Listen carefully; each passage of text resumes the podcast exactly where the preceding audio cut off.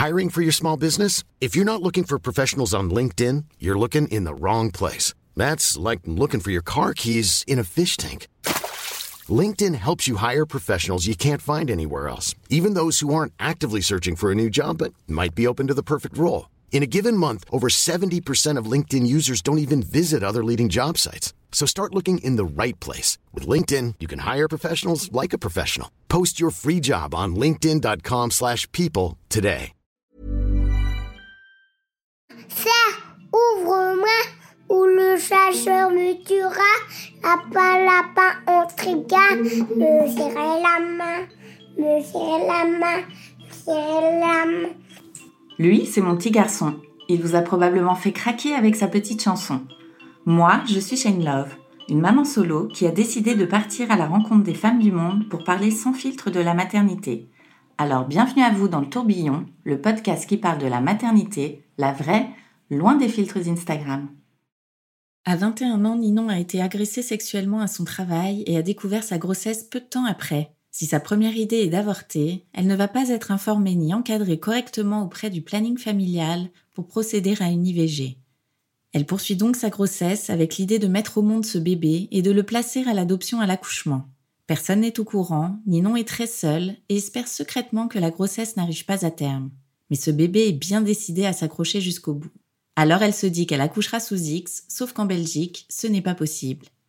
Ninon vit toute sa grossesse dans le secret, accouche seule et informera sa famille de l'existence de ce bébé qu'après son accouchement. Puis le doute s'installe. Et si finalement elle devenait la mère de ce bébé? Dans cet épisode, Ninon nous raconte sa vision de la grossesse en t-shirt et salopette, le jour de son agression et la découverte des deux barres roses. Elle nous parle de son cheminement, de ses premiers pas très encadrés dans la maternité pour créer le lien avec son fils, de la vie de maman solo, de MeToo et de test ADN. Bonne écoute. Bonjour Ninon. Bonjour Shane. Merci beaucoup de nous raconter ton histoire dans le tourbillon. Merci de m'accueillir. Ça fait un moment que je, que je t'écoute, donc ça fait bizarre de passer de l'autre côté. Bienvenue. Alors, toi, tu es la maman d'un petit garçon. Quel âge il a Il a 10 ans. Donc, il est plus si petit que ça. Il s'appelle euh, Noah. Et il est assez euh, sportif et euh, énergique et énergivore, j'ai envie de dire. Donc, euh, donc, je crains un peu pour les années à venir, sans mentir, de la future crise d'adolescence qui pointe le bout de son nez. On va revenir euh, avant que tu deviennes maman. Toi, quel regard tu portais sur la maternité euh, étant plus jeune? Est-ce que tu t'es toujours dit que tu serais maman un jour ou ça te traversait pas l'esprit forcément? Euh, J'ai toujours rêvé, alors non pas de maternité, mais de grossesse. J'avais un rêve d'être enceinte et de porter une salopette en jeans avec un t-shirt blanc. Pour moi, la, la, femme enceinte était représentée en salopette en jeans et t-shirt blanc. Et donc, avec ma mère, on s'était toujours dit que le jour où j'étais enceinte, j'allais avoir cette salopette et ce t-shirt blanc que je n'ai pas eu au final. Donc, j'avais ce désir-là de grossesse et euh, je me souviens que même à dos, je mettais euh, des coussins pour faire semblant d'être enceinte euh, dans ma chambre. Enfin, je jouais à la poupée avec mon corps quand j'étais ado, quoi. Ah et donc, oui, j'avais ce désir-là. Mais alors, pour parler de maternité, je ne sais pas si j'étais vraiment dans un désir de maternité parce que je pense qu'on ne se rend pas vraiment compte de ce que ça implique quand on est plus jeune euh, et même euh, même quand on est plus vieux en fait. Mais, euh, donc ouais, c'était un désir de grossesse plus que de maternité que j'avais. Ouais. Et alors, euh, toi, tu as été en couple pendant longtemps ou pas? Comment sont passées tes relations? Alors, j'ai jamais été en couple ou enfin pas de manière sérieuse. Donc voilà, jamais en couple de manière officielle. voilà. Ouais. Et alors, à quel moment est venu euh, le sujet de, de la maternité dans ta vie, la première fois? On va dire dans la cellule euh, familiale euh, nucléaire. j'ai mon frère et ma belle-sœur, donc un de mes plus grands frères a 11 ans de plus que moi. Et donc lui a eu des enfants. Ben, forcément, j'avais 16 ans lorsque, lorsque sa fille est née. Et, donc c'est là où j'ai un peu ben, compris ce que c'était la maternité, le postpartum, des choses comme ça, où euh, je voyais bien ma belle-sœur qui était un peu en vrac euh, à la maternité, alors que euh, moi je pensais que tout allait bien. Et en même temps, je la voyais pouvoir s'asseoir tranquillement, marcher, alors qu'en fait, c'est quand même compliqué les premières 24 heures de pouvoir s'asseoir sans avoir mal. donc, elle a quand même un peu caché tout ça. Donc, c'est la première fois où j'étais vraiment confrontée à la parentalité de près. Et quand moi je suis tombée enceinte, c'était une période très particulière dans ma vie. Donc je suis pas mal sortie et euh, je me suis un peu euh, laissée aller. Euh, J'étais hyper vulnérable euh, et fragile à mon avis aussi. Et donc, euh, donc certains hommes en ont profité. Et je pense que mon fils est donc né d'un viol. Et, et donc voilà, ça a été un peu compliqué bah, déjà de dire que j'étais enceinte à mes parents, je l'ai pas dit. Euh, donc j'ai caché ma grossesse à tout le monde pendant euh, pendant neuf mois et demi au total parce que j'ai mis deux semaines avant de l'annoncer à mes parents à l'époque euh, après ma après mon accouchement. Donc toi, cette période, euh, tu as euh, des ébats amoureux assez fréquents, ou en tout cas des, des nuitées un peu un peu diverses. tu parlais là de d'un viol. comment toi tu l'as vécu à ce moment-là, avant même de savoir que tu étais enceinte? Est-ce que tu savais à ce moment-là qui c'était euh? euh... Oui, j'ai toujours su qui c'était. Euh, en fait, c'était un. On travaillait dans le même immeuble, donc euh, on se voyait quasiment tous les jours, et donc je savais qui c'était. Et il y avait un jeu de séduction, et en fait, je crois qu'il a perçu à un moment donné une faille et une faiblesse ben, que j'avais à ce moment-là, et voilà, il s'est il s'est embréché dedans, et puis et puis voilà. Et c'est vrai que le jour du viol, en partant, je savais qu'il y avait un truc qui allait pas, mais je savais pas dire quoi. Je savais que je me sentais honteuse et que je me disais, ben, j'aurais. C'est ça aussi qui m'a qui m'a fait croire que j'étais enfin coupable. Je mets des guillemets à nouveau. C'est mon ressenti à ce moment-là. Hein, euh, de, euh, je me suis pas débattue. J'ai pas, j'ai pas crié. Enfin, et en fait, rétrospectivement, même si je m'étais débattue, même si j'avais crié, on était seuls dans un bureau, il y avait plus personne. Il fait euh, 2 mètres, euh, je fais 1 mètre 60, il faisait peut-être 90 ou 100 kilos avec mes 50 kilos. Enfin, je n'aurais pas pu me débattre, même si j'avais voulu. En fait, je me serais mise en danger, je pense. Euh, et donc, euh, donc puis après, bah, j'ai plus été euh, travailler et je l'ai plus revu et, euh, été autre part, quoi. Mais je savais qui c'était et j'ai toujours vu son identité de loin euh, sur Facebook, par exemple. Euh, voilà. J'ai jamais perdu sa trace. D'accord. Et là, à ce moment-là, tu as pu en parler, toi, à quelqu'un? Non, non, j'en ai parlé. En fait, la première fois que j'ai évoqué euh, mon viol, sept ans après, plus ou moins, il y avait eu MeToo. Et donc là, je me suis rendu compte que ce qui s'était passé, c'était un viol. Et puis j'ai mis un an avant d'en parler euh, au compagnon de ma maman qui est décédé. Enfin, ma mère est décédée, donc mais je suis toujours en contact avec son compagnon. Et donc du coup, j'en ai parlé avec lui. Et un an après, j'en ai parlé à mes amis les plus proches. Euh, voilà. Et puis maintenant, j'en parle à tout le monde. Euh, enfin, c'est vraiment le processus euh, d'acceptation quand même euh, qui a été long, mais une fois que ça a été dit, et au plus la honte me quitte en fait. Et donc, donc ouais, j'ai plus de soucis à en parler maintenant. Donc à ce moment-là, tu es hyper seule euh, finalement euh, dans, dans cette histoire. Et euh, à quel moment tu découvres ta grossesse? Alors, je découvre ma grossesse, je connais la date exacte parce que j'ai fait le test le jour de mon anniversaire. Donc, le 28 mai 2011, j'ai su que j'étais enceinte. Et donc, j'étais seule chez moi. Et puis, euh, bah, j'ai vu le test, enfin, j'ai fait le test un peu par dépit pour juste avoir, avoir cette confirmation. Et euh, bah, une fois que la confirmation était là, euh, je me suis dit bon ben je vais avorter, j'appelle le planning familial qui me dit que ça, enfin, ils me disent pas que ça n'ira pas, mais dans mon idée les 250 euros c'était impossible à récolter. Et donc je reste avec ça en disant bah je vais mener la grossesse à terme et je vais confier euh, mon fils à l'adoption. Là tu te dis ça immédiatement? Bah Oui, je me dis ça assez rapidement dès qu'en fait je sais qu'avec le planning familial ça n'ira pas. Je me dis la seule solution c'est en fait de, de, de, poursuivre la grossesse et puis euh, de le confier à l'adoption. Sauf que j'avais d'autres solutions. 250 euros, c'est pas non plus la mer à boire. Dans ma famille, enfin, j'aurais pu trouver 250 euros rapidement. Enfin, et surtout, et c'est là où je dis que le personnel de première ligne est parfois mal formé. La nana au téléphone m'a pas convié à un rendez-vous euh, physique déjà. Tu te dis bon, c'est pas mal de euh, si t'entends qu'il y a de la détresse au téléphone de dire venez, on va en parler. Et puis surtout, en fait, euh, il y a ce qu'on appelle le CPS, donc c'est le Centre public d'action sociale, qui en gros, si t'es pas en ordre de mutuelle, te paye tous tes frais médicaux parce que ça, ça reste un droit fondamental d'accéder aux soins.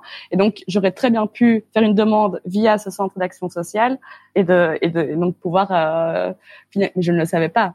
Et elle ne le savait pas non plus. Enfin, plein de, de désinformation et de mésinformation aussi m'ont amené à dire, ben, je poursuis la grossesse jusqu'au bout parce que c'est ma seule solution euh, à ce moment-là. Euh, ouais.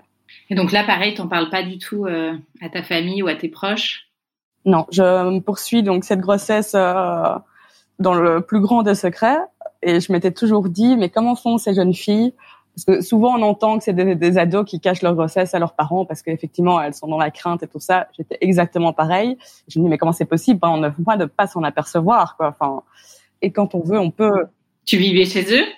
Oui, j'ai vécu un peu chez ma mère. J'ai déménagé à sept mois de grossesse avec mon père toutes les, tous les deux, on a déménagé. Euh, je suis rentrée dans une colocation et euh, on a déménagé tous les deux, tous mes meubles, machin. Il s'est perçu de rien.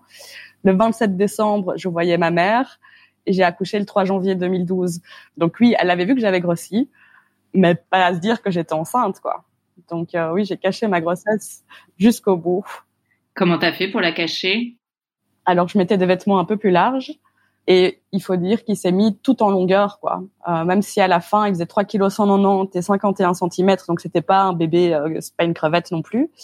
Il s'est vraiment mis tout en longueur. Et quand je suis arrivée à la maternité, vu que j'avais pas été suivie, j'avais plus ou moins fait des calculs. Donc ça, j'ai directement expliqué aux ambulanciers. Et voilà, j'ai, je ne suis, j'ai pas été suivie. J'ai fumé de la, j'ai fumé du cannabis euh, tout le long de ma grossesse. Je voulais qu'ils aient toutes les informations pour pouvoir soigner mon fils. Enfin, à l'époque, je l'appelais pas mon fils, mais pour soigner l'enfant, si jamais il y avait des problèmes. Et euh, ma table est en bois, je touche du bois. Il n'y a jamais rien eu, ni pour lui, ni pour moi. On n'a eu aucun problème de santé euh, lié à la grossesse, qui est quand même une chance euh, aussi.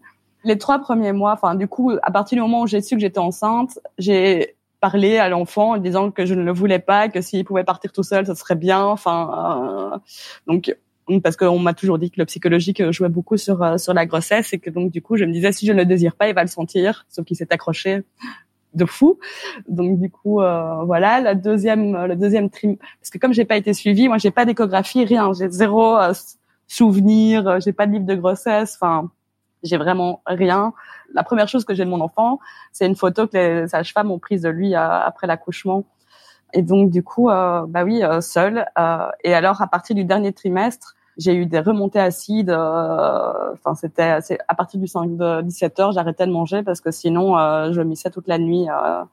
donc oui, et, et j'ai travaillé aussi jusqu'à. Enfin, mon employeur m'a engagé alors que je savais que j'étais enceinte. Eux ne le savaient pas, donc j'ai travaillé jusqu'au bout. Sauf que vraiment, j'étais dans une période de forte détresse et donc à la fin de la grossesse j'allais plus travailler mais je ne prévenais pas mon employeur donc j'ai eu mon C4 euh, enfin bon. Ton C4 c'est quoi? Ah, ah, oui. C'est en gros c'est la lettre qui te qui t'avertit que tu as été renvoyé et comment tu as vécu ces neuf mois toi? Bizarrement j'avais envie qu'il j'avais envie d'accoucher en 2011 parce que je m'étais dit au moins toutes les merdes de l'année seront dans la même année quoi Évidemment, j'accouche le 3 janvier 2012, donc je te dis, c'est déjà c'est mort. Mes premières contractions étaient euh, la nuit du Nouvel An, donc j'ai eu un, un, très très long travail. Et oui, je pensais qu'en fait, il allait rester dans mon ventre toute la vie, quoi. Il y avait un truc de, c'était tellement abstrait cette grossesse que parce que oui, je savais que j'étais enceinte, mais il s'est mis dans une position tellement tout en longueur que quand je suis arrivée à la maternité, les sages-femmes m'ont demandé si j'étais euh, à terme et je leur ai dit, bah, d'après mes calculs, oui, j'étais à 38 semaines.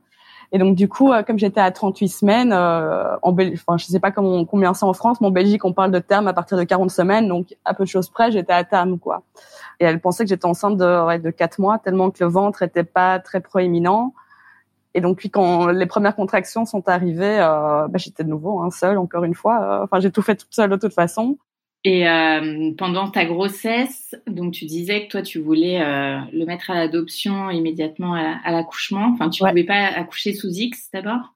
C'est ça. Donc en Belgique, euh, la loi stipule que, enfin, l'accouchement sous X est interdit. Et donc, bah, c'est qui qui accouche Ce sont les mères. Et donc c'est forcément le nom de la mère qui sera sur le dossier de l'enfant, qu'il a le droit ou non de, de regarder je crois que son dossier est accessible à partir de 12 ans, et puis après on lui remet en main propre à partir de 18, mais il n'est même pas obligé de regarder s'il n'a pas envie. Et quelque part, je comprends que pour la, la construction de l'enfant et la construction identitaire de l'enfant, je pense que c'est bien aussi de savoir d'où il vient. Mais les droits parentaux, et en l'occurrence de la mère, sont complètement bafoués. Quoi. Si euh, une mère, elle a pas envie que son enfant la retrouve, du coup, j'ai pas, j'ai même pas envie de dire son enfant parce que du coup, ça, ça, apporte un, un, sentiment de filiation. Mais si elle a pas envie d'être, de mener à terme sa maternité, c'est qu'elle a des raisons. Mais qui sont bien plus compliqués que juste dire j'ai pas envie quoi c'est c'est des traumas c'est plein de choses donc je pense que ça respecte pas la mère mais ça respecte l'enfant. Donc, euh, je suis un peu ambivalente par rapport à ça quand même, euh, en disant euh, c'est bien pour l'enfant, mais la mère, elle est où là-dedans, quoi? Et parce que ce sera jamais le nom du père hein, qu'on va mettre sur sur ce dossier. Enfin, a priori, quand tu, tu confies ton enfant à l'adoption, généralement c'est que tu es seul et et ou peu accompagné par par le coparent. Et alors, quand tu as quand tu découvres que tu ne pourras pas accoucher sous X, comment tu réagis Qu'est-ce que tu te dis à ce moment-là? Ben là, je me dis que ben, j'ai pas le choix et que justement, je trouve ça hyper injuste pour moi, quoi, parce que euh, je pense pas du tout à mon fils. Enfin là, je pense rien qu'à moi en me disant mais c'est dégueulasse. Euh, moi, si j'ai pas envie, eh ben j'ai pas le droit et de toute façon, même enfin, j'avais pas grand chose. C'était j'étais un peu fataliste à ce moment-là euh, en me disant bon bah c'est comme ça et puis et puis voilà, je pensais que c'était comme en France et ben non, parce qu'on est quand même très calqué sur la France, mais pas sur tout apparemment. Et donc là, à ce moment-là, tu peux pas accoucher sous X. En revanche, tu peux le mettre à l'adoption. Toi, pour toi, c'est clair et catégorique que c'est ce que tu vas faire. Ouais. On t'explique un petit peu comment ça se passe? Bah de nouveau, moi, je vraiment pendant tout le processus de grossesse, je suis seule. Alors toutes les informations que je récolte, c'est sur Internet. C'est quand même magique. Hein. Euh, je pense que euh, s'il n'y avait pas eu Internet, j'aurais été encore plus démunie que, que, que ça. Alors, tu vas me dire, même si tu prends des cours à l'accouchement et tout ça et qu'on t'explique ce que c'est une contraction, tant que tu la vis pas, tu peux pas vraiment savoir. Et donc, oui, je regardais sur Internet. Et voilà, j'ai pas appris de cours d'accouchement, euh, comment respirer, euh, ce qu'était une contraction. J'ai compris au moment où elle est arrivée, où la première est arrivée.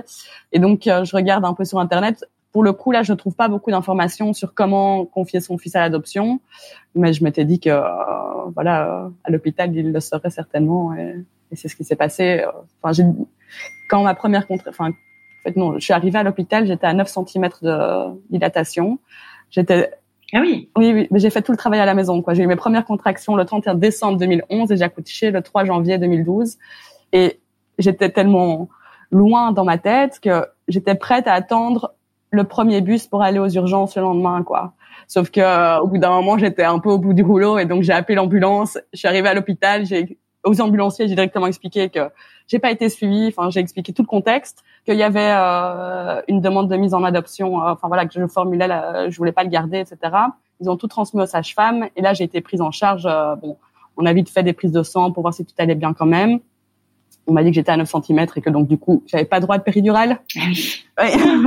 Et donc j'étais là, ah ok, ça faisait déjà trois jours que je dormais pas.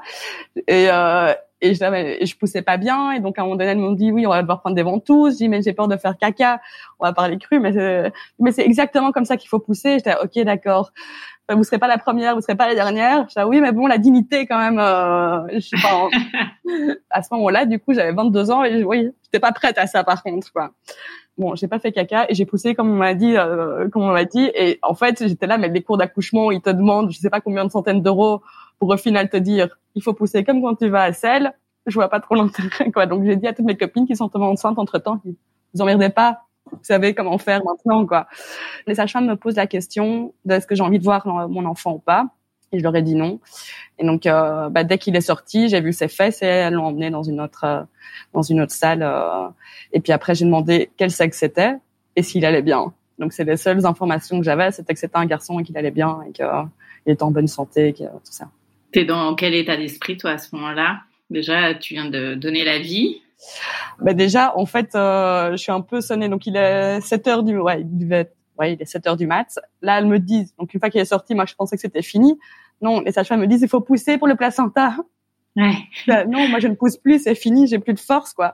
Donc, elles m'ont massé, tout ça. J'avais quand même trois sages-femmes rien que pour moi. Et je pense que, bon, voilà, elles ont vu la détresse, que j'étais seule. Euh, il y avait un peu de jugement quand même je le ah sentais. Euh, ben, oui, de, euh, elle est inconsciente, elle s'est pas fait suivre, euh, elle arrive toute seule. Euh, enfin voilà, j'ai attendu les ambulanciers, donc j'étais en coloc et pour pas que mes colocs sachent qu'il y a un problème, je les j'ai attendu les ambulanciers devant le pas de la porte, quoi, sur le trottoir. Ils étaient là, vous êtes déjà là? J'étais oui.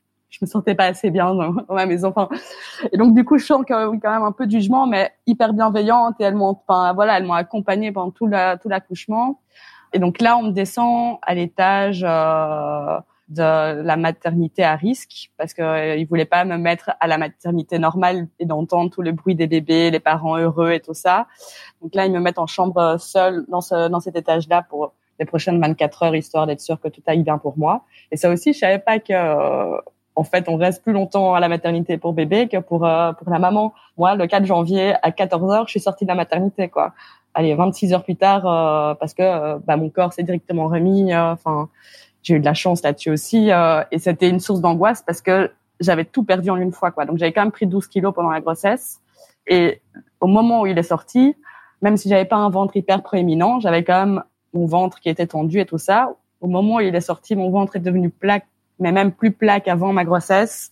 Du coup, j'angoissais de revoir ma mère. Je me dis, mais elle va voir que j'ai maigri en moins d'une semaine, elle va pas comprendre d'où c'est sorti. Donc, je continuais du coup à mettre des vêtements amples pendant quelques semaines, histoire que la transition se fasse un peu en douceur, quoi.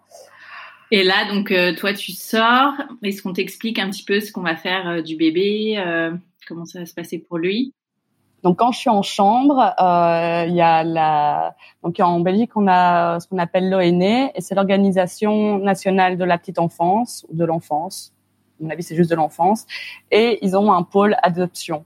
Et donc, il y a l'assistante sociale euh, de l'ONE Adoption qui est venue en chambre euh, à l'hôpital bah, pour me faire signer tous les papiers, m'expliquer mes droits et tout ça, que j'avais deux mois de me pour, pouvoir me rétracter, que ben, Noah, il allait très bien. Bon, il s'appelait pas Noah à ce moment-là, mais que donc mon fils allait très bien, que en attendant qu'il ait une famille d'accueil et ou adoptante, il sera en pouponnière, qu'il fallait pas que je culpabilise. Enfin, vraiment top.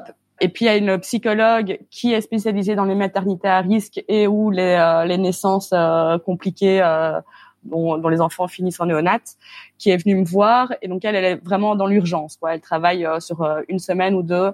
Et donc, euh, on a eu un premier entretien en chambre. Et le lendemain, et le lendemain avant que je parte, et puis un jour après que je sois partie de l'hôpital aussi, on s'est vu en fait sur les deux semaines qui ont suivi l'accouchement, on s'est vu quatre fois par semaine quoi.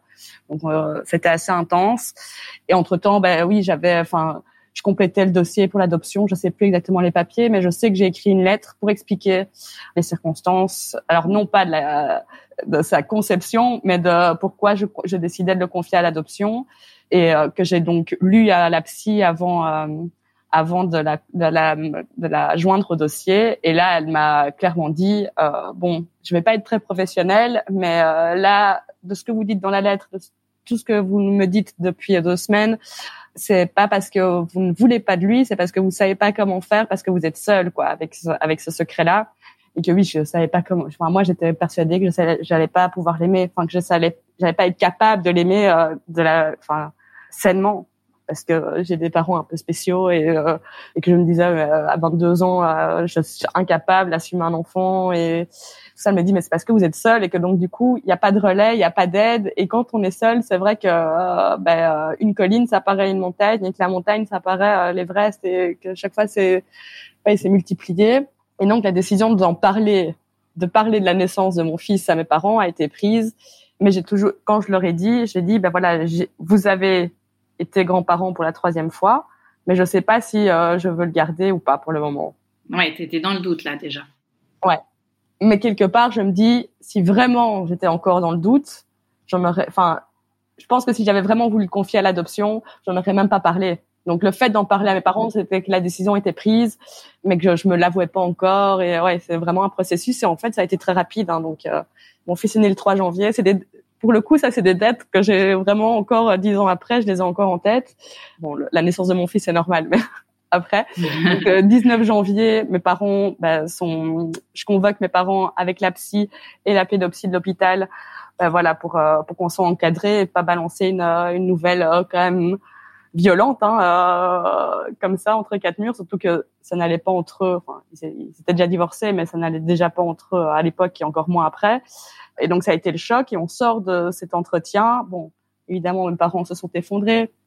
Je pense que euh, ouais, c'est un, nouveau drame. Ça, ça, a quand même été considéré comme un drame familial, quoi, euh, parce que euh, parce qu'ils se sont dit mais pourquoi Enfin, c'est de la faute de qui si Ninon n'en a, parlé à personne.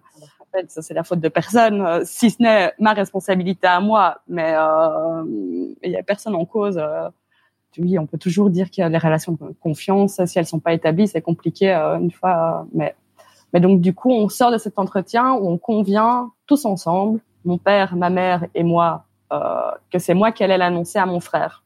Sauf et mon père qui dit oui.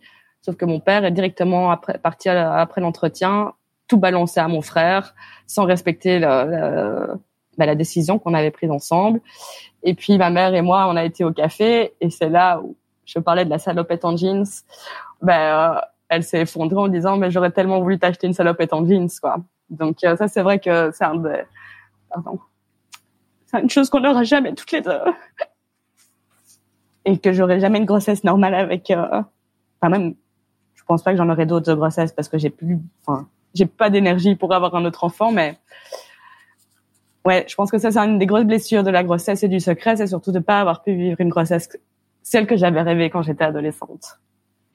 Et donc là, à ce moment-là, donc tout le monde est maintenant au courant que tu as vécu cette grossesse, euh, mais tu disais que tu n'avais pas évoqué les circonstances. Bah là, je, je, ce que je dis, c'est que je ne sais pas qui est le père, quoi. Donc euh, voilà, à tout le monde, même, même à la psy, et même à la psy qui m'a suivi euh, de manière très intense là les deux premières semaines. Je dis que c'est que je ne sais pas le père. Dans la lettre, je dis que je ne sais pas le père. Enfin vraiment, c'est le discours que je, je, tiens auprès de tous et toutes euh, les intervenants qui me suivent euh, et qui m'ont suivi jusqu'à jusqu'à tard après quoi. Donc et ça, je pense aussi que si j'avais si j'avais dit cet, cet élément-là à la psy qui m'a suivi, je pense pas qu'elle aurait dit allez-y, vous êtes faite pour ça. Enfin, vous demandez juste de l'aide. Je pense pas. Mais euh, mais voilà, de nouveau, parce que clairement, le plus gros du secret, c'est de maintenir la grossesse secrète, parce qu'une fois que t'es plus enceinte, physiquement, ça ne se voit plus en tout cas. Et donc, euh, pour moi, euh, le plus gros du secret était était passé, et il y avait un soulagement aussi par rapport à ça, de dire ok, j'ai réussi pendant neuf mois, maintenant c'est bon, c'est mon secret, il y a plus personne qui pourra le découvrir. Quoi, il y avait ce, enfin, ce soulagement. Et donc du coup, euh, donc oui, j'annonce juste que euh, je sais pas qui est le père.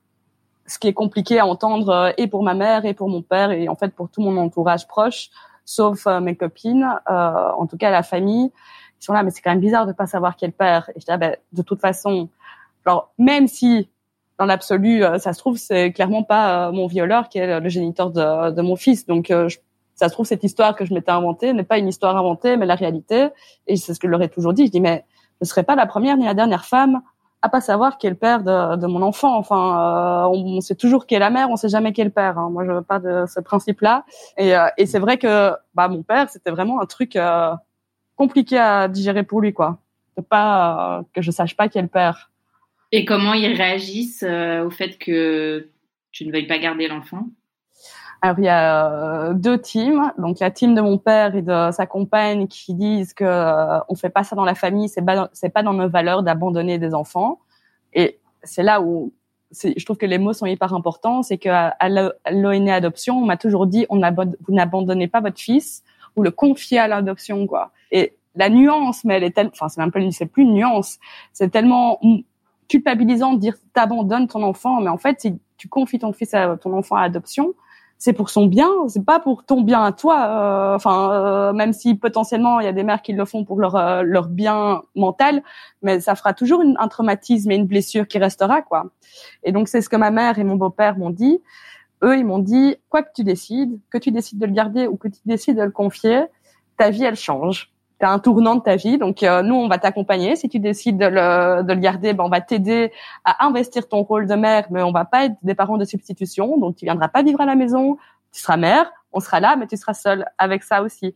Et si tu décides de le confier à l'adoption, ben, on sera là pour t'accompagner et t'épauler. Mais voilà, sache que tu as un tournant de ta vie. Mon père, lui, c'était, je vais adopter euh, du coup euh, mon fils alors que tous les professionnels qu'on a suivis, ils ont tous dit jamais de la vie un enfant ne va dans la, dans chez les grands-parents euh, maternels à partir du moment où il y a une demande d'adoption.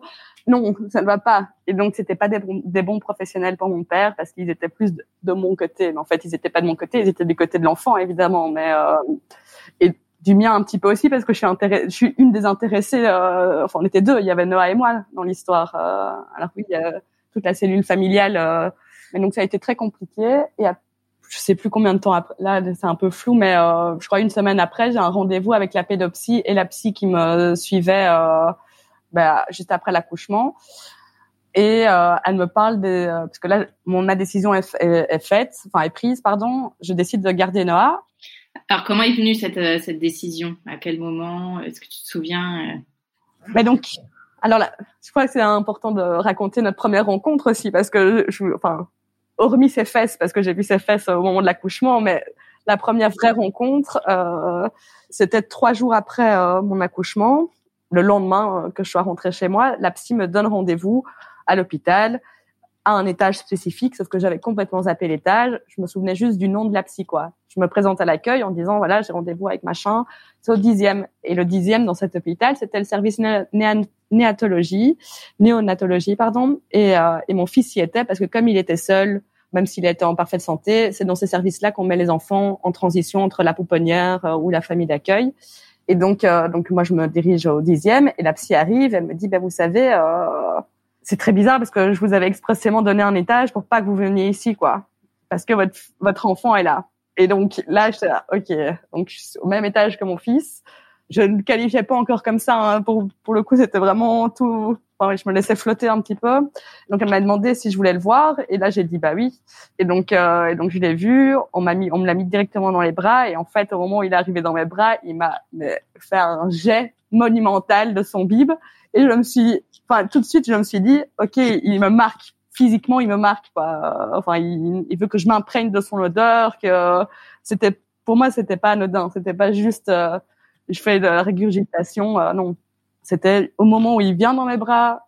Enfin, et donc, euh, j'avais pas lavé le t-shirt tout de suite. Je crois que je l'ai lavé une fois que je l'avais récupéré plus tard, mais j'ai gardé ce t-shirt-là intact de, de ce lait caillé dégueulasse, mais et donc, du coup, euh, trois, oui, j'ai mis trois jours avant de voir euh, Noah euh, en vrai. Et puis, euh, et en fait, c'est ce que j'avais dit à la psy. On, on, aurait pu mettre dix bébés devant moi. Je savais que c'était lui mon fils, quoi. Enfin, et après, à partir de ce moment-là, ben, je l'ai vu quasiment tous les jours à l'hôpital. Et puis, quand il a été en, parce qu'à un moment donné, ben, il il y a plus de place à l'hôpital, donc ils l'ont mis en pouponnière. Et là, j'allais le voir euh, en pouponnière. C'était plus délicat comme euh, comme visite parce que pour pas perturber les enfants qui sont placés, etc. Ils évitent de faire des allers-retours de parents, etc. Donc moi, j'allais euh, trois fois par semaine et j'avais droit à trois heures à chaque fois. Donc je le voyais neuf heures par semaine. Ça a duré, oui, ben, ces deux premières semaines, allez, trois semaines où où j'ai vraiment pris la décision en disant en fait il y a rien à faire l'accouchement enfin tant qu'il est dans le ventre c'est hyper abstrait et puis euh, physiquement tu le sens quoi. Et donc du coup euh, tu ça devient réel et euh, et puis discuter avec les psys ça m'a aidé. Et, puis en parler à mes parents ça a aidé. Et en fait au partir du moment où j'en ai parlé la décision de le garder du ça ouais ça a été assez rapide si ce n'est que moi je voulais pas le ramener chez moi parce que j'étais en colocation oui je voyais pas comment on pouvait ramener un enfant alors que, enfin, chez soi, alors que moi j'étais dans une démarche d'adoption. Enfin, voilà, moi j'étais, ok, je veux bien investir mon rôle de mère, mais il va falloir m'aider. Et là, les psys qui m'ont suivi m'ont parlé des, des unités mère-enfant. Donc, c'est des unités dans des centres euh, hospitaliers et ou pédiatriques où le lien entre la maman et l'enfant euh, est travaillé. Euh, est travaillé tout, tout le long du séjour. Et donc là, elles m'ont proposé plusieurs, plusieurs choix. Et ce qu'il y a, c'est que c'est souvent dans des, dans des hôpitaux psychiatriques avec euh, avec des pathologies lourdes du type euh, schizophrénie, euh, toxicomanie et tout ça. J'étais pas du tout dans ces dans ces pathologies-là. Donc les psys me disaient, ben voilà, s'il n'y a pas de place là où le saint graal que je vais évoquer tout de suite, c'est vrai que ça risque d'être compliqué pour vous d'être là parce que vous n'êtes pas dans du tout dans les mêmes problématiques et pathologies que, que ces mamans-là. Donc donc essayez de voilà, je voulais pas aller dans ces dans ces structures-là et elles m'ont parlé de donc de Claire Vallon qui se trouve à Ottigny en Belgique et qui est unité euh, dans un dans un centre pédiatrique. Et donc c'est l'enfant qui est hospitalisé. Ben moi j'étais son accompagnante. Et en fait il y a plusieurs pavillons. Enfin le cadre est idyllique. T'es dans une espèce de forêt avec des petits pavillons. Euh, chaque pavillon enfin il y avait une unité pour euh, des, des, des, enfants surpoids, pour des enfants qui avaient nécessité des soins médicaux, mais pas assez pour pouvoir être hospitalisé, mais trop que pour être à la maison, des enfants placés. Enfin, voilà, c'était quand même pas joyeux non plus. Mais et puis l'unité mère-enfant, où en fait pendant euh, tout le temps que tu es là, tu n'as qu'à t'occuper de ton enfant et aller aux, entretiens thérapeutiques. Quoi, tu dois pas penser à faire à manger, pas penser à faire le ménage, laver. Enfin, tout est pensé pour que tu ne te concentres que sur ton enfant. Et tu dors là-bas? Tu dors sur place? Ouais, ben alors tu peux rentrer les week-ends. Moi au début je rentrais pas les week-ends parce que je le sentais pas encore de de sortir de ce cocon là et d'être autonome même si c'était que pour 48 heures hein, c'était c'était déjà trop donc euh, donc oui tu dors là c'est une vraie hospitalisation pour le coup parce que euh, ben, c'est remboursé par la mutuelle, tout ça. C'est des, des, médecins qui nous suivent. on est entouré de sages-femmes, d'infirmières, de pédopsies, de kinés, de psychomotriciens, d'ergothérapeutes. Enfin, vraiment, c'est incroyable. Je pense que si j'avais pas été dans cette structure-là, le lien qu'on a aujourd'hui serait pas été le même. Ouais. T'es resté combien de temps là-bas? Alors on est resté dix mois en hospitalisation pleine, donc un peu plus le, un peu plus que le temps d'une grossesse. Et, euh, et j'aime toujours faire cette analogie-là parce que c'est vrai que quand t'es enceinte et que c'est un bébé désiré et tout ça, euh, bah, t'as ces neuf mois pour tu crées déjà du lien dans, quand in utero. Et donc oui, je suis restée un peu plus que dix mois en temps plein. Et puis après, je suis restée j'allais un jour par semaine pendant six mois, euh, voilà, pour que la transition soit, soit un peu plus euh, légère et douce, euh, et pour lui et pour moi, quoi. Et alors, comment tu as réussi à créer du lien Comment ça s'est fait pendant que vous étiez là-bas? Donc, je suis rentrée dans cette unité-là le début mars. C'était la première semaine de mars, je sais plus quand exactement, mais donc. En fait, j'ai mis un peu de temps à investir mon rôle de mère parce que mon père prenait beaucoup trop de place dans la relation. Et le jour où j'ai cessé, enfin, j'ai coupé les ponts avec lui, j'ai pu investir mon rôle de mère et en cinq mois, euh, on était parti quoi. Donc euh, et là, les psys m'ont dit, bah en fait, en thérapie, euh, on parle plus de votre père, on parle de vous, de et votre fils.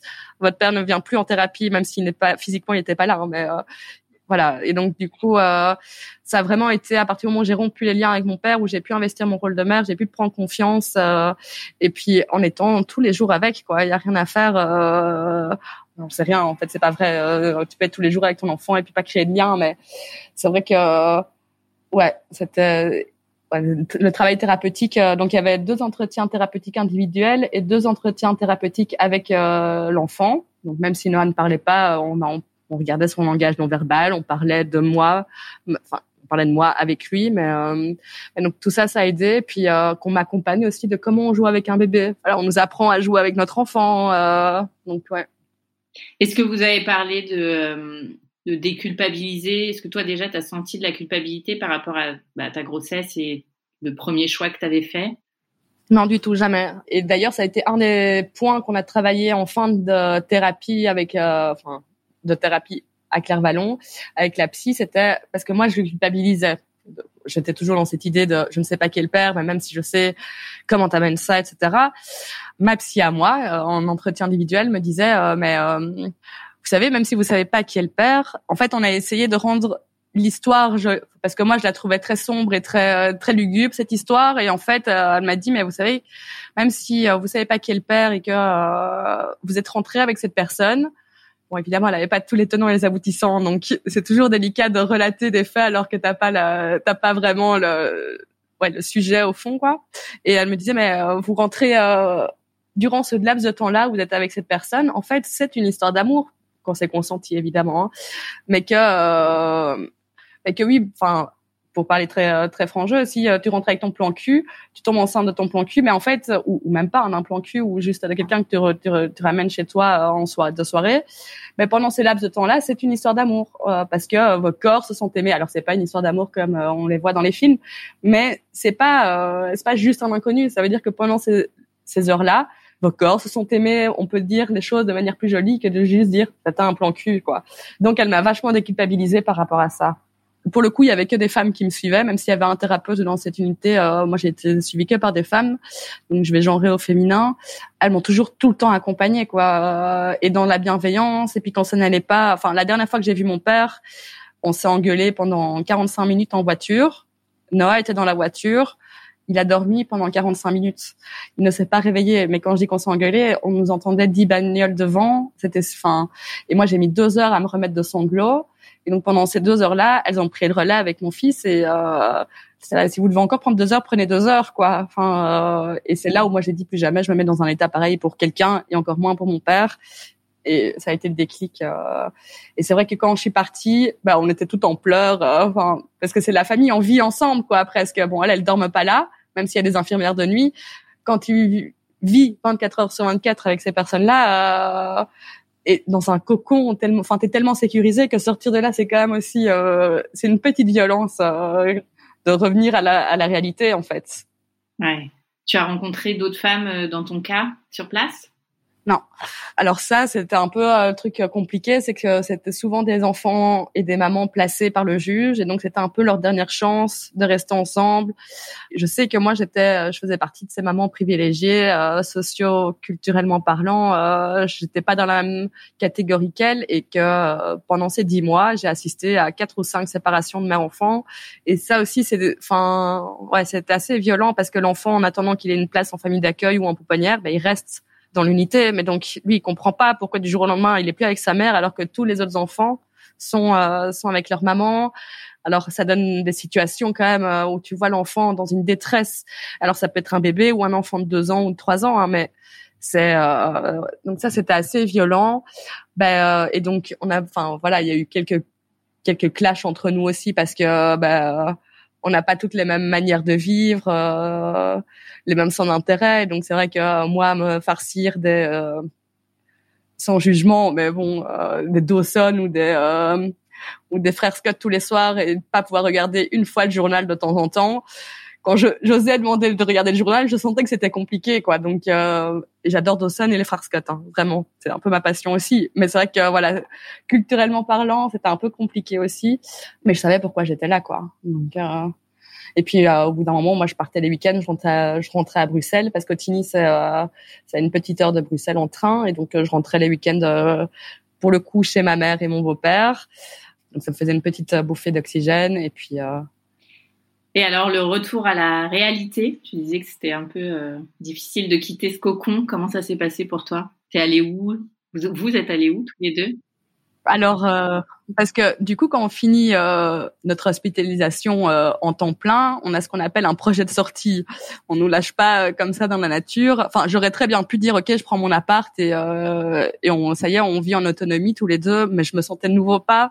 Je trouvais que c'était trop violent de passer d'un truc tellement sécurisé où t'es contenu, où tu n'as aucune charge mentale si ce n'est de t'occuper de ton enfant, à tout en une fois. Et donc, du coup, euh, avec l'équipe thérapeutique, euh, on a dit mais qu'est-ce qu'on peut mettre en place? Et là, on m'a parlé des maisons maternelles. Alors, je ne sais pas si ça existe en France, mais à mon avis, certainement. C'est pas la même euh, nomination.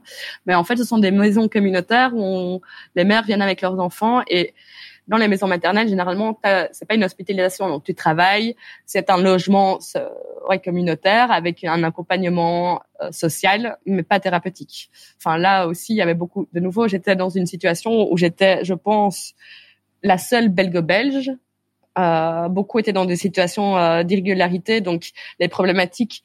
Enfin, de nouveau, moi je viens ici pour euh, parce que c'est un luxe elle, c'était euh, c'était une question de survie. Donc euh, de nouveau, c'était compliqué aussi. Euh, où moi, je me sentais privilégiée. Elle me faisait elle me le faisait bien savoir que j'étais privilégiée par rapport à elle, et et qu'il y a eu aussi plein de chocs pour le coup, des chocs culturels de dingue quoi, où on se comprenait pas parce que pas la même culture et en fait c'est pas grave. Mais moi à ce moment-là, je savais, je décelais pas que c'était des chocs culturels et je pense pas qu'elle non plus. Et l'équipe euh, d'éducation, ouais, et oui, c'est quasiment que des éducatrices et des assistants sociales là-bas comprenais pas trop non plus les chocs culturels. Et puis euh, et puis c'est vrai que c'est avec des formations en, lisant moi que je rétrospectivement je me dis mais euh, oui on était clairement pas dans les mêmes problématiques.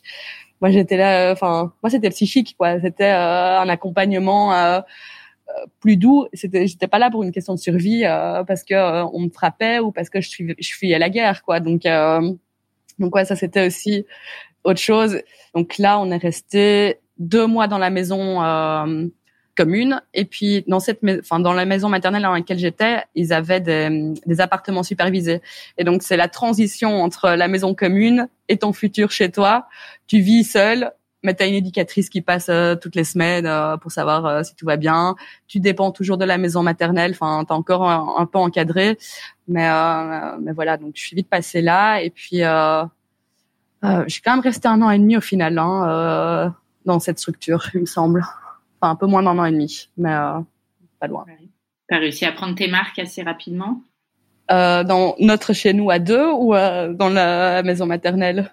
Bah, Dans la part de transition. Ouais, bah oui quand même parce que en fait j'avais déjà vécu seule avant, donc en fait une fois que j'avais pris le pli à Clairvallon, c'était facile d'être seule avec mon fils et qu'on a mis en place aussi des, du relais parce qu'en tant que mère célibataire, enfin mère solo, faut que j'y arrive à dire mère solo. Bah oui, faut, enfin, faut du relais. Tu peux pas, tu peux pas être seul 24 heures sur 24, 7 sur 7 toute l'année avec ton enfant. Et celles qui le font, mais vraiment, euh, je suis admirative. Donc, euh, donc oui, j'ai mis en place des systèmes de parrainage où mon fils va un week-end par mois euh, dans une famille toujours la même. Et donc, donc déjà, ça permet de souffler mon beau-père était présent, hyper présent aussi. Donc, euh, donc ouais, j'arrivais, je suis arrivée à mettre en place des relais et euh, pour pouvoir m'accorder du temps euh, pour moi. Et même loin l'un de l'autre, parce qu'au bout d'un moment, euh, on se tape sur le système, quoi. Et alors après le grand saut chez vous? Ouais, ben en plus le grand saut, il s'est fait dans un, une période un peu où, où moi j'avais perdu ma mère et donc du coup, c'était un peu particulier. Donc il fallait que je trouve un appart aussi dans mon pas loin du réseau dans le dans mon réseau parce qu'il s'agissait pas de faire une heure de tram pour pouvoir aller euh, voir quelqu'un ou avoir du relais. Donc euh, donc il y avait quand même quelques contraintes dans la recherche d'appart.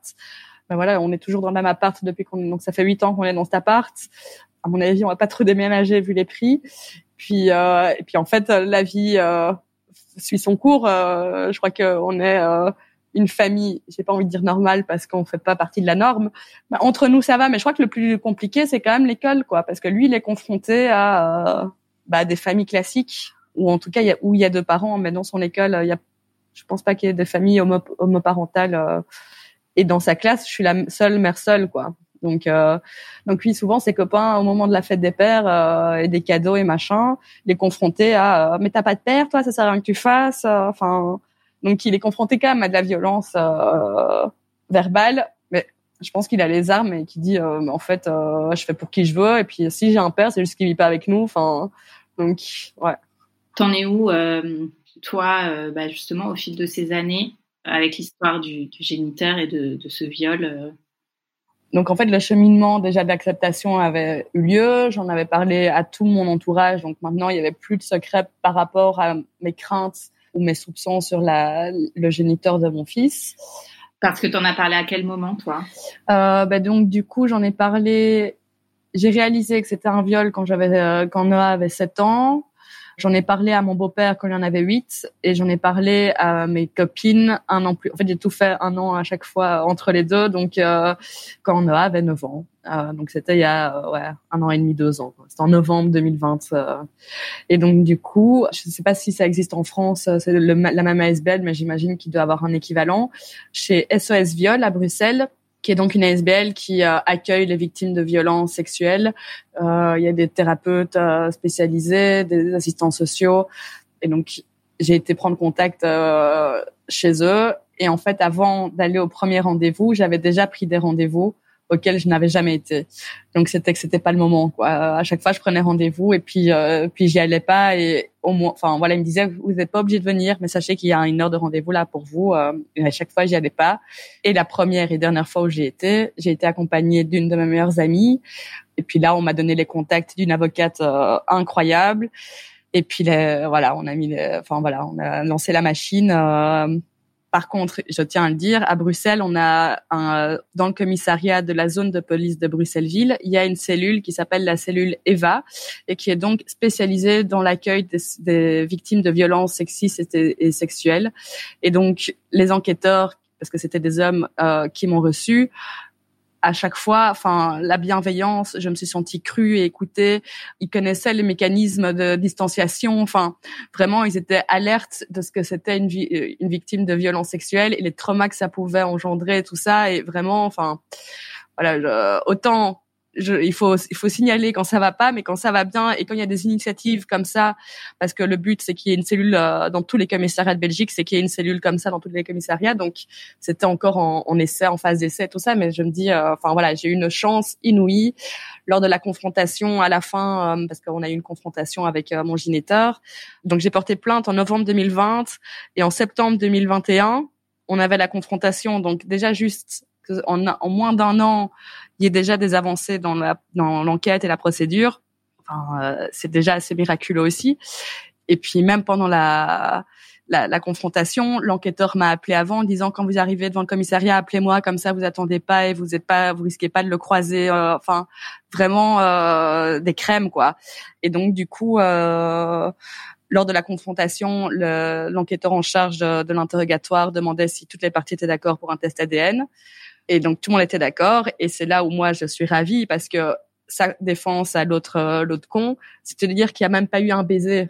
Donc il a tout nié en bloc, mais il veut bien faire un prélèvement ADN. Donc il prend quand même le risque de tout nier pour qu'au final il s'avère qu'il y ait quand même un test de paternité enfin positif. Donc euh, sa défense avec mon avocate, s'est regardé, on a dit ok c'est du pain béni pour nous, c'est tout ce qu'on rêvait. Donc euh, d'un côté je touche du bois pour moi pour que le test soit positif, pour que euh, bah, ça ça joue dans mon dossier parce que si le test est positif, on va d'office au procès et que potentiellement il y a des pensions alimentaires qui vont tomber aussi. Voilà, c'est pas négligeable. Et en même temps, j'espère quand même que pour mon fils, ce soit négatif parce que je crois que c'est compliqué ça doit être compliqué de se construire sur cette violence-là.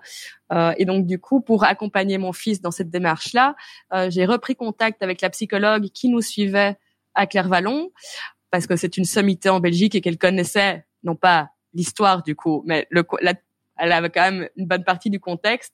Et donc, j'ai été la voir une première fois seule pour lui expliquer où est-ce que j'en étais, etc., pour lui dire la plainte et les éléments, euh, les éléments qui étaient en cours. Et on a été la voir une deuxième fois, pour le coup, avec Noah, pour lui expliquer, euh, pour que lui, pour lui expliquer la différence aussi entre un géniteur et un papa. Parce qu'évidemment, quand je lui ai dit que peut-être j'avais retrouvé son père, il était grand sourire, trop bien et tout. Et c'est là, euh, non, c'est pas si bien que ça parce que je lui ai dit qu'il m'avait fait beaucoup de mal. Donc, euh, voilà, mais que je comprenais qu'il soit content parce que c'est vrai que ben moi j'ai jamais caché quand il venait chez moi, il me demandait c'est qui mon papa, je lui disais je sais pas. Euh, j'ai pas de problème à parler de l'histoire que, je nous ai inventée si ça se trouve, c'est même pas une histoire et c'est la vérité, hein, je le répète. Et donc voilà, il est au courant. Et à la fin de l'entretien, on a convenu que peu importe les résultats du test, on retournera chez la psy pour pouvoir déposer ce qu'il avait envie de déposer. Et moi, je lui ai toujours dit, si tu as envie d'aller la voir, tu peux aller la voir hein, euh, seul euh, ou avec moi. Enfin voilà, donc euh, il sait que la porte est ouverte et qu'il y a, quelqu'un qui est là pour l'écouter si le désir se fait se fait chez lui. Et tu sauras quand le résultat? Ben là, euh, l'enquêteur vient demain après-midi parce qu'en fait, le prélèvement ADN, le vrai prélèvement ADN, a été refusé par le juge. Ouais, parce que ça pourrait perturber l'équilibre de mon fils. Et j'étais là, mais mon fils, il est au courant de toute la procédure. Ce qui pourrait le perturber, c'est justement qu'il n'y ait pas de prélèvement ADN. Donc, au lieu de faire un prélèvement, alors je sais pas comment ça se passe, si c'est sanguin ou dans la, dans, la bouche ou salivaire, ils viennent récupérer des objets du type euh, brosse, brosse à cheveux, brosse à dents à la maison demain. Parce que euh, comme ça, au moins, l'intégrité physique de mon fils n'est pas mise en cause. Et j'étais là, mais euh, j'ai vu la photo du juge qui n'est en charge que de ces décisions-là, du test. C'est vraiment tout ce que j'ai vomi. Euh, du patriarcat. Enfin, et mon avocate m'a confirmé qu'effectivement c'était un vieux de la vieille. Et, euh, et, donc voilà. Mais par chance, il n'est pas en charge de mon dossier. Il était juste en charge de cette demande-là euh, de prélèvement ADN.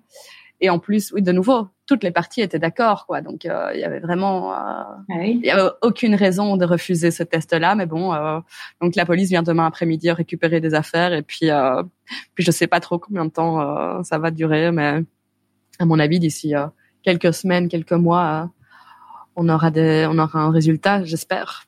Hmm. Et alors, comment tu construis euh, ta vie de femme, euh, maman solo, après toutes ces péripéties? Ben, C'est assez compliqué. Alors, ma vie de femme en dehors de l'intimité, ben, je me suis découverte une âme féministe et militante, et donc je milite pas mal à Bruxelles et euh, j'essaye de de joindre Noah à toutes ces causes-là parce que parce que ça me tient à cœur qu'il ne devienne pas un potentiel agresseur euh, plus tard il en a un peu marre de tout ce féminisme, mais euh, je lui ai dit que c'est pour son bien. Donc voilà, mais c'est vrai que la vie euh, amoureuse, par exemple, euh, bah, c'est compliqué parce que moi j'ai du mal à faire rentrer quelqu'un euh, dans mon intimité et dans l'intimité qu'on s'est créé Noah et moi. donc donc ouais, c'est compliqué. Surtout que c'est pas tout. En fait, rencontrer quelqu'un, je pense que c'est assez facile, mais c'est de créer du lien avec quelqu'un en début de relation. Bah, c'est vrai que moi je peux. Enfin, il y a aucune spontanéité. Il faut prévoir je peux prévoir une semaine, voire deux semaines à l'avance, mais euh, dire euh, la veille, euh, viens, on va boire un verre, c'est pas possible. Donc, donc c'est sûr que bah, il y en a pas beaucoup qui sont qui se sont accrochés. Donc, y a, pour pas dire aucun. Donc voilà. Et puis j'arrive à un âge où où les mecs encore célibataires veulent se caser, avoir des enfants. Moi, je veux pas, je veux plus d'enfants. Donc donc il y a cette ça. Enfin voilà, moi je veux pas un peu autant je veux pas imposer mon fils, mais je veux pas qu'on m'impose d'enfant et de désir de parentalité, tout ça. Moi, c'est fini. Donc, euh, parce que très égoïstement, quand Noah il aura 18 ans, j'en aurai 40, quoi. Donc, j'aurai une vie entière devant moi. Et alors que, euh, de nouveau, je vais être en décalage. Mais toutes mes potes, elles, peut-être pas toutes, mais en tout cas celles qui désireront avoir des enfants et qui n'en ont pas encore, elles sont encore avec euh, des, des, jeunes enfants, alors que moi, ce sera terminé. Et... Donc oui, ça c'est compliqué à gérer le décalage avec ses amis bah, surtout quand tu es jeune, euh, que tu as 22 ans et que tu as un enfant, un bébé pour le coup, et qu'elles euh, bah, elles sont dans la fleur de l'âge et qu'elles sortent et qu'elles voyagent et que tout ça, qu'il n'y a pas les responsabilités. Là, c'est vrai que bah, faut faire son deuil. Hein. Peu importe l'âge à laquelle on devient parent, je crois qu'il faut faire son deuil de sa vie d'avant et de cette légèreté, cette insouciance. Mais c'est vrai que oui, c'est toujours en décalage. Et là, je le vois, j'ai des copines qui deviennent mamans ben forcément le mien il a 10 ans donc on n'est pas du tout dans la même dynamique non plus donc je comprends complètement sauf que moi je suis déjà passée par là et que j'ai donné. Donc j'ai plus besoin de donner avec les enfants des autres, quoi. Très, c'est égoïste, je le sais, on me l'a déjà reproché, mais euh, je sais, ah oui, bah à 22 ans, j'étais toute seule aussi, enfin, euh, et je le suis toujours, quoi. Parce que, ouais. Comment ça se passe votre vie à tous les deux? Ben, euh, c'est très fusionnel, donc c'est autant autant d'amour que de haine. Euh, mon beau-père me le reproche souvent, et je lui dis mais en même temps, comme on est tout le temps ensemble, pas, c'est impossible de pas être fusionnel. J'ai l'impression que euh, son seul point de référence quotidiennement, c'est moi, quoi. Donc euh, pour tout, alors je suis peut-être un peu trop mère juive aussi, euh, où je fais tout à sa place, mais je fais tout à sa place parce que ça va plus vite et que et que donc du coup moi c'est un gain de temps. C'est pas spécialement le rendre service, mais c'est me rendre service si le matin avant d'aller à l'école, c'est encore moi qui l'habille trois fois sur quatre, quoi. Parce que euh, parce que s'il doit s'habiller tout seul, ça va mettre une demi-heure et que ça me gonfle et que euh, voilà, donc euh, j'y vais. Non, il sait s'habiller tout seul, hein, c'est pas ça le problème, mais donc il s'est un peu tendu et je sens que enfin, donc tous les mois il part en week-end et à la fin de ce mois-là, les tensions entre nous, c'est assez, ça part au clash tout le temps et puis et puis il me reproche de m'énerver. Je dis ouais mais si je devais pas répéter 25 000 fois la même chose, peut-être que je me fâcherais un peu moins. Et quand j'étais euh, au tout début, quand ils sont bébés et que tu dis je vais l'éduquer comme ça et compagnie, et moi il aura pas de frites avant, je sais pas quel âge, plein de projets et d'idéaux que euh, voilà j'ai mis à la poubelle. Hein. Euh, je lui ai déjà donné des fessées quoi. Quand il était plus petit, bah oui, j'étais contre. Ouais. En fait, tant que t'es pas parent, tant que tu passes pas par là, bah tu peux, t'as plein d'idéaux, mais mais c'est compliqué une fois que tu dois les, les mettre en pratique et encore plus quand tu es seul quoi. Parce que tu aucun relais. Tu peux pas dire euh, stop maintenant c'est toi qui t'en occupe je pars euh, pour justement pas surenchérir quoi. En fait euh, là la surenchère elle est souvent de mise et c'est aussi pour ça que je crains un peu la, la crise d'adolescence en me disant un jour déjà il va me dépasser en taille. Alors je sais pas comment ça se passe d'engueuler ses enfants quand ils font trois têtes de plus que soi. Mais euh, mais c'est surtout le, le côté des limites Bon, moi, j'ai jamais été punie quand j'étais petite, c'est donc du coup, je reproduis un peu ce mécanisme-là où mon fils, il est jamais, jamais puni et il a bien compris que c'était systématiquement que des menaces, donc il en joue. Enfin, le cercle euh, infernal de j'ai compris maman, donc c'est plus la peine. Mais sinon, socialement, bah voilà, il a des super chouettes potes, euh, ça se passe super bien à l'école. Euh, il est quand même euh, hyper mignon, il est hyper intelligent, il me fait, on se marre bien et euh, mais c'est vrai que je lui dis on est seul quoi, donc euh, c'est sûr que c'est plus compliqué que quand tu es à deux euh, et financièrement et au point de vue de l'énergie, voilà. Mais je lui dis il y a pire que toi, enfin. Qu'est-ce que tu dirais à Ninon, 21 ans, qui découvre sa grossesse aujourd'hui avec le recul de tout ce que tu as vécu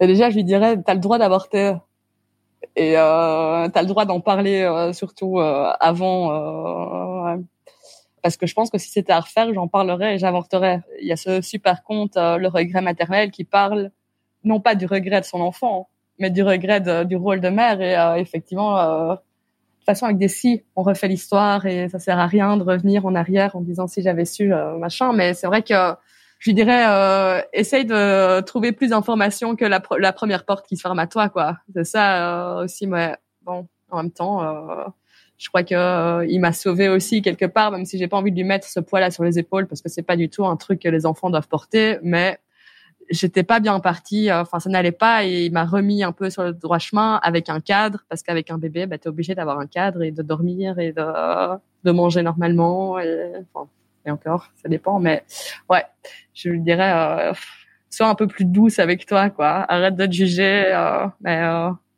dans dix ans, je dirais la même chose euh, aussi euh, la Ninon d'aujourd'hui. Voilà. Qu'est-ce que ça a changé pour toi, la maternité? Euh, ça a changé mon rapport au monde quand même. Tu te rends compte, alors bon maintenant qu'il est grand et encore, en fait, je me rends compte qu'à chaque âge, il y a des discriminations quoi. Là l'autre jour, j'ai une copine qui m'envoie un, un nouveau média féministe sur la parentalité. Mais en fait, c'est sur la jeune, la jeune parentalité des 0 à 3 ans. Ça, de la littérature autour de ça, il y en a, mais une flopée. Et tu as l'impression que devenir mère, ça, enfin, c'est le plus dur, c'est les trois premières années. Ben moi, je trouve que le plus dur, ça commence maintenant. Qu'au plus c'est vieillit, au plus c'est compliqué parce que la charge mentale que ça implique de gérer les devoirs, de gérer la sociabilisation de ton enfant. Enfin, il comprend le monde quoi encore aujourd'hui euh, quand quand ils sont petits t'es exclusivement dans le care. Et oui c'est fatigant mais en fait tu n'es que là-dedans. Et j'avais qu'une hâte c'est qu'il soit grand. Et ben maintenant qu'il est grand j'ai qu'une hâte j'ai qu'une hâte c'est de revenir en arrière. Et de dire ah, c'était bien quand il fallait juste lui euh, lui changer le pampers et lui faire des doudous. Mais euh, Oui, Je crois que je me suis rendu compte des inégalités aussi, et au plus j'avance en tant que femme et en tant que femme mère célibataire. Euh, alors je sais pas c'est quoi les chiffres en France, mais en Belgique c'est 86% des, parents solos sont, ce sont des femmes. Une femme sur deux euh, parents solos est au chômage. Je crois que les chiffres de la précarité, tu as sept fois plus de chances de tomber dans la précarité quand tu es vers solo. Enfin, toutes ces choses-là, et tu là, ok. Et quand je vois, donc moi j'ai des allocations euh, familiales majorées, mais je perçois 186 euros par mois d'allocation. Donc j'ai 30 euros en plus qu'un couple. C'est là, mais j'ai pas craché sur les 30 euros évidemment. Mais 30 euros ou rien, c'est pas ça qui va faire la différence à la fin du mois, quoi. C'est pas une pension alimentaire de 200 balles par mois euh, qu'on me donne là, c'est rien du tout.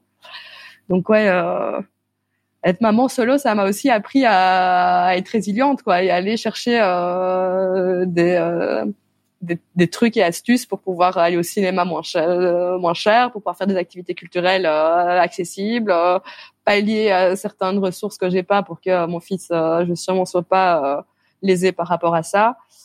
Ouais. Et pour toi, ouais, oui, bah c'est les, les inégalités surtout, donc ça t'a mis face aux inégalités. Est-ce que ça a changé quelque chose chez toi? Alors, je pense que dire que ça n'a rien changé, ça serait juste mentir. Euh, je crois que la parentalité, elle te change euh, de toute façon. Euh, et même si tu décides de confier ton enfant à l'adoption, tu restes parent en fait. enfin, parent biologique, mais ton corps a changé. physiquement, tu changes. ouais, mentalement. mais c'est vrai que je crois que j'ai été tellement dans le jus que j'ai pas pu me euh, poser cette question-là de euh, qu'est-ce que ça a foncièrement changé chez moi. Euh, je crois que je suis quand même un peu intolérante parfois quand je vois le privilège de certains parents en couple et qui se plaignent de charge mentale. Je suis là, mais la charge mentale, ce que vous connaissez, enfin c'est pas de la charge mentale pour moi euh, évidemment que c'en est mais bah, j'ai une amie qui qui m'a dit qu'elle m'enviait qu'elle m'enviait parce que j'étais seule et que j'avais pas à m'occuper euh, d'un mec euh, et reste deux jours avec ton bébé seul reste dix ans avec ton enfant seul et puis on revient revient me dire que j'ai de la chance quoi. Donc je crois que si je me rendais pas compte de ça avant. Je me rendais pas compte que c'était vraiment ben, un truc de, de warrior, quoi, d'être euh, parent solo, en fait. Bien plus que d'être déjà d'être parent, c'est warrior, mais en fait, quand t'es solo, ça te donne de la puissance euh, pour affronter le monde, quand même. Hein. On va passer aux petites questions de fin d'épisode. Ouais. C'est quoi pour toi être une maman belge? Euh, une maman belge, c'est de dire mon fils aura pas de frites avant 3 ans et quand même qu'il ait des frites avant 3 ans. c'est composé quoi parce qu'en Belgique on compose beaucoup en fait. Et donc euh, donc ouais j'ai envie de dire qu'à Bruxelles on, on compose avec euh, les activités euh, qui diffèrent en fonction euh, des communautés linguistiques. On compose avec euh, ouais on compose avec tout en fait. Donc j'ai envie de dire ouais. Une maman belge c'est composer quel est ton endroit kids friendly préféré à Bruxelles? Moi, j'adore le parc du Wolvendal. Il y a une plaine de jeux géniale euh, et pour les grands et pour les petits enfants, avec une super buvette euh, qui viennent d'installer. Il y a évidemment le bois de la Cambre, qui est un classique à Bruxelles. Et puis pour tous les petits Bruxellois du sud de Bruxelles, il y a Heusingen qui est un domaine provincial incroyable, qui est un peu en dehors de Bruxelles, mais que a priori tous les Bruxellois connaissent quand même, et qui lui pour le coup est trop chouette. Et quels sont tes projets rien que pour toi et ce prévu en famille? Euh, alors les projets rien que pour moi, euh, ça, ça va être cet été, euh, deux semaines en vacances euh, solo, euh, je sais pas encore où, mais au soleil, ça c'est sûr. Et en famille, bah, j'aimerais bien. On n'a jamais fait de belles vacances rien que tous les deux, donc j'aimerais bien aussi partir une semaine en vacances rien que tous les deux dans un mini club quelque part où je peux rien foutre et il peut s'amuser et en même temps il y a la plage pour lui parce qu'il rêve d'aller à la plage avec du sable blanc et tout ça. Donc euh, ouais l'idée c'est de se faire des jolies vacances et en solo et à deux parce que parce que chaque fois qu'on part en vacances c'est en famille. Donc euh, donc ouais. Merci beaucoup Ninon. Merci à toi Shane. Un grand merci d'avoir écouté le tourbillon. Et si cet épisode vous a plu, n'hésitez pas à mettre un avis sur votre application podcast et à en parler autour de vous. Cela m'aidera beaucoup. Et pour que l'on puisse échanger ensemble sur tous ces sujets de maternité, abonnez-vous au compte Instagram Le Tourbillon Podcast. Et moi, je vous donne rendez-vous mardi prochain pour un nouvel épisode qui parle de la maternité, la vraie.